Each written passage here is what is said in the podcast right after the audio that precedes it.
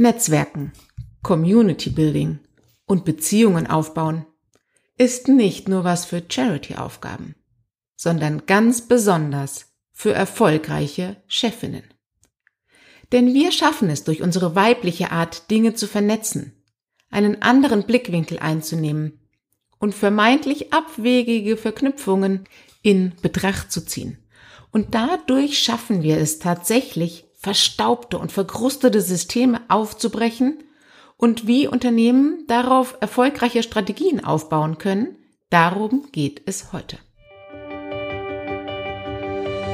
Female und Future. Das ist Femture. Der Podcast für uns Frauen, wie wir kompetent und weiblich in die Zukunft führen.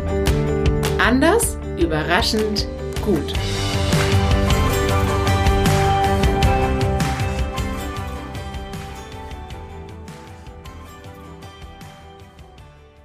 Macht euch gefasst auf eine Folge mit viel Female Power und Empowerment, das euch im Büroalltag bestärken soll, weiterhin weiblich, nämlich vernetzend und integrativ zu führen. Eine gerade aktuelle Werbekampagne des Handelsplatz lautet, die lauteste Meinung hat häufig nicht die leiseste Ahnung. Bereit für neues Denken. Und ein Aspekt dieses neuen Denkens ist für mich, Menschen, Unternehmen, Ideen neu und anders miteinander zu vernetzen und gemeinsam neue Wege zu bestreiten, anstatt laut zu brüllen oder voranzulaufen. Und da fallen mir ganz viele Frauen als Vorbilder ein. Unter anderem Hildegard Müller. Sie ist Präsidentin des Deutschen Automobilverbandes. Auch sie geht ungewöhnliche Wege. Zu Beginn ihrer Präsidentschaft wirbt sie um mehr Geld und legt sich dabei mit dem größten Mitgliedsunternehmen in einer direkten Abstimmung an. Sie gewinnt und nutzt die Chance nicht nur, um viele Themen zu platzieren, sondern sie will auch den DVA für neue Mitglieder öffnen. Sie möchte Google und Amazon als Softwarehersteller mit aufnehmen, aber auch die Batteriehersteller Northvolt und Cuttle. Und ja, da sind einige alteingesessene Firmen dagegen. Und wir, die uns mit Innovationen beschäftigen, sehen natürlich klar sowohl die Notwendigkeit als auch die Chance, bei Interessensvertretern das gesamte Ökosystem abzubilden. Denn so ist die Autoentwicklung und Herstellung ja längst nicht mehr isoliert zu betrachten, sondern eben das gesamte System der Mobilität steht im Blickfeld. Und somit ist es leider erstaunlich und eigentlich auch wieder nicht, dass der Vorschlag von Hildegard Müller gerade von zwei deutschen Traditionsunternehmen wie Bosch und BMW ausgebremst wird. Dabei ist es geradezu verheerend, wenn man als Unternehmen die Kraft und die Bedeutung von Vernetzungen falsch einschätzt. Reed Hastings, Gründer des Streamingdienstes Netflix, hat auf der einen Seite als Revolutionsführer gegen das klassische Fernsehen alles richtig gemacht. Netflix galt als Tech Company und wurde im gleichen Atemzug wie Facebook Amazon und Google als erfolgreicher Plattformgigant benannt. Bis jetzt. Denn nun wird klar, dass fehlende Netzwerkeffekte, so wie wir sie bei den Social-Media-Plattformen kennen, Instagram oder bei Plattformanbietern wie Amazon, die eben alle davon profitieren, dass je mehr draufgehen, je größer das Wachstum der Vernetzung ist, desto höher sind die Effekte für jeden Einzelnen. Und beim Filmeschauen ist es ja egal, ob ich das im Fernsehen oder beim Streaming mache, es greifen eben genau diese Netzwerkeffekte nicht. Somit hat auch genau dieser Mangel tatsächlich dazu geführt, dass Netflix nun einen starken Einbruch an der Börse zu verzeichnen hat. Und auch deren Strategie mit Fremdproduktionen von Disney und Co. zu punkten hatte seine Fallstricke, denn, denn jetzt beginnen Disney und Co ihre eigenen Filme zu streamen, einfach nur den technologischen Vorteil jetzt auch für sich zu nutzen. Aber sie können auf was zurückgreifen, nämlich auf eine weltweite Fanbasis an Donald Duck Fans, an Marvel, Superhelden, Superheldenfreunden und darauf können sie zurückgreifen und sind gerade auf der Überholspur und lassen Netflix rechts liegen. Ein weiteres, dieses Mal internes Beispiel der Veränderungskraft von Netzwerken ist Airbnb. So musste bei dem Erfolgsunternehmen das Vorstandsmitglied Craig Gallen gehen, weil ihm vorgeworfen wurde, die Community, sprich die Gemeinschaft der Vermieter vernachlässigt zu haben. Denn allein eine gute Suchmaschine für Ferienwohnungen ist wohl kaum der Erfolgsfaktor des Unternehmens. So tritt an seine Stelle Catherine Powell, ehemalige Disney-Managerin, und sie machte sich zur Aufgabe, das Geschäft rund um die Gastgeber, sprich die Vermieter, neu aufzubauen und postulierte die Devise, wir werden in unsere Beziehungen zu unserer Gemeinschaft verstärkt investieren. Und dies hat sie als voller Erfolg herausgestellt. Und der Strategiechef Nathan Plecharski, bestimmt falsch ausgesprochen, bestätigt, unsere Kernstärke ist und bleibt unsere Gastgeber-Community. So wollen wir es der Community auch ermöglichen, einfacher, und jetzt kommt's, menschliche Verbindungen aufzubauen. Das sehen die als Strategie für ihr Unternehmen und als Erfolg, als Garant des Unternehmenserhalt. Und Paul macht das eben, indem sie aktiv auf die Community zugeht und in Gesprächen empathisch und nahbar auftritt. Und so gelang es ihr tatsächlich, die Beziehungen auch zu den Städten. Und die hatten ja oft eher einen negativen Blick auf Airbnb, weil sie gesagt haben, die klauen uns den regulären Wohnraum für unsere Locals. Und das ist jetzt eben die Brücke von, wie wichtig Vernetzung aus strategischer Perspektive ergänzend zu digitalen Veränderungen ist. Und wie setzen wir das um? Eben durch die Menschen, die diese Strategie verkörpern, nach außen tragen, vorleben und führen.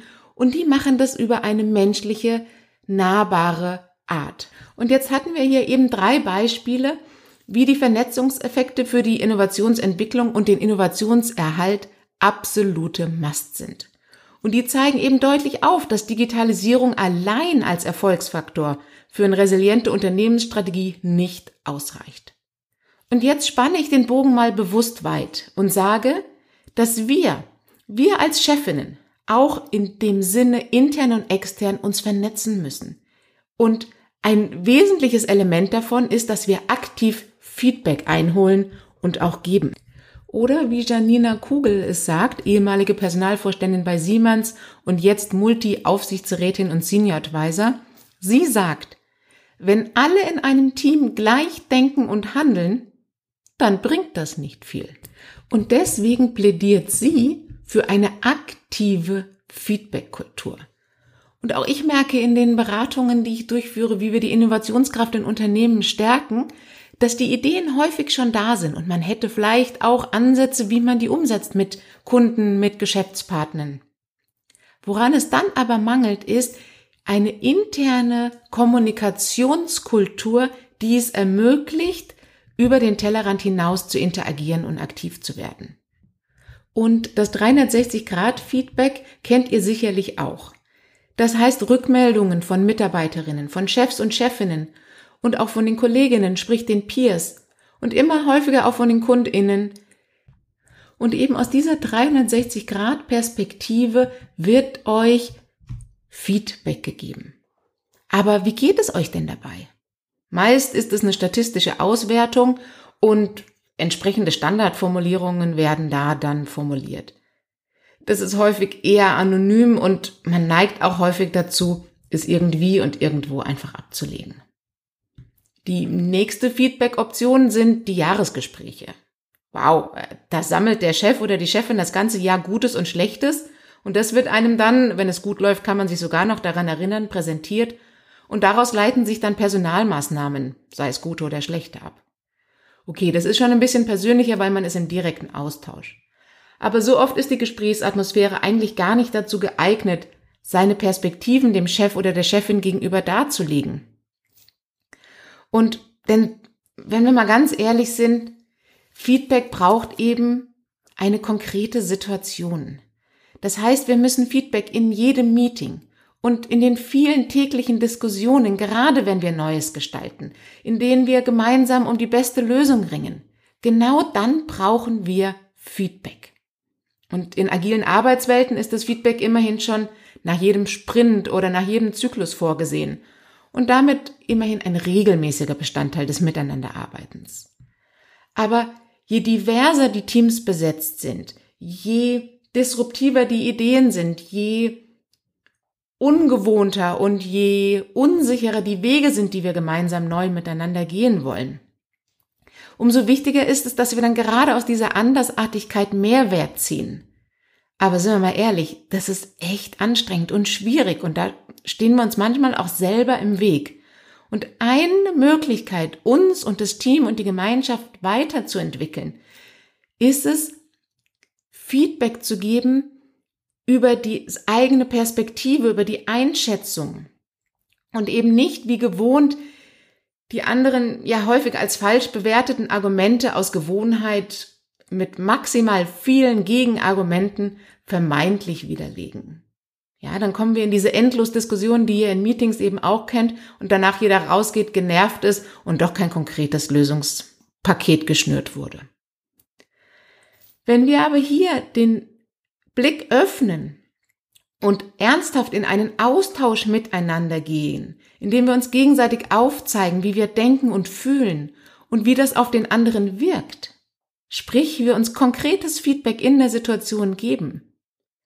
Und wir dabei eine Vernetzung, eine Verbindung zu dem Menschen und zu dessen Perspektive aufbauen können, dann gelingt es uns eben, wie Catherine Powell bei Airbnb oder Hildegard Müller beim Automobilverband, dies in eine strategische Komponente zu verwandeln. Und ich erlebe es, wenn ich mit Teams daran arbeite, wie man miteinander in Verbindung tritt, wie man sich vernetzt, dem Ziel gegenüber was Neues zu generieren. Da verändert sich ganz, ganz viel. Und nicht nur inhaltlich und methodisch, sondern oft auch auf der menschlichen Ebene. Man sucht nämlich nach den Gemeinsamkeiten und nicht mehr nach den Unterschieden. Oder wie Janine Kugel im Managers Magazin im Oktober sagte, profitieren werden nur die, die es schaffen, diese unterschiedlichen Perspektiven auch anzunehmen und nicht aus Gewohnheit wegzudiskutieren.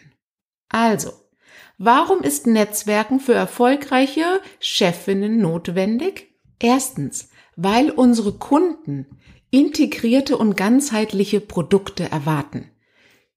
Fachbegriff End-to-End User Journey.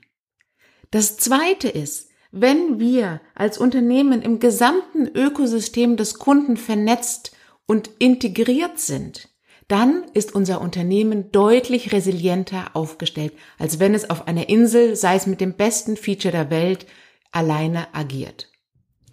Und drittens, wenn wir uns als Führungskraft mit den Menschen, mit denen wir zusammenarbeiten, sei es in oder extern, vernetzen und verbinden, dann können wir gemeinsam neue Wege gehen, können wir gemeinsam Krisen durchstehen und können wir gemeinsam wahrscheinlich und hoffentlich nachhaltige Lösungen für die Gemeinschaft und die Umwelt generieren. Also, liebe Frauen, nehmt das, was wir gut können, empathisch, gemeinschaftlich, integrativ zu führen und in Vorbildfunktion zu gehen, lasst uns genau das in die Führungsetagen von heute und morgen einbringen. Und wenn ihr jetzt denkt, hm, ich würde gerne mal drüber sprechen, wie wir die Innovationskraft in unserem Team stärken können, dann sprecht mich gerne an oder hört in die nächste Folge rein. Es geht weiter mit zwei spannenden CEOs, die einmal im Staatswesen und einmal im Biotech-Unternehmen als weibliche Vorbilder neue Wege beschreiten. Wir hören uns entweder persönlich oder in der nächsten Folge. Ich freue mich drauf.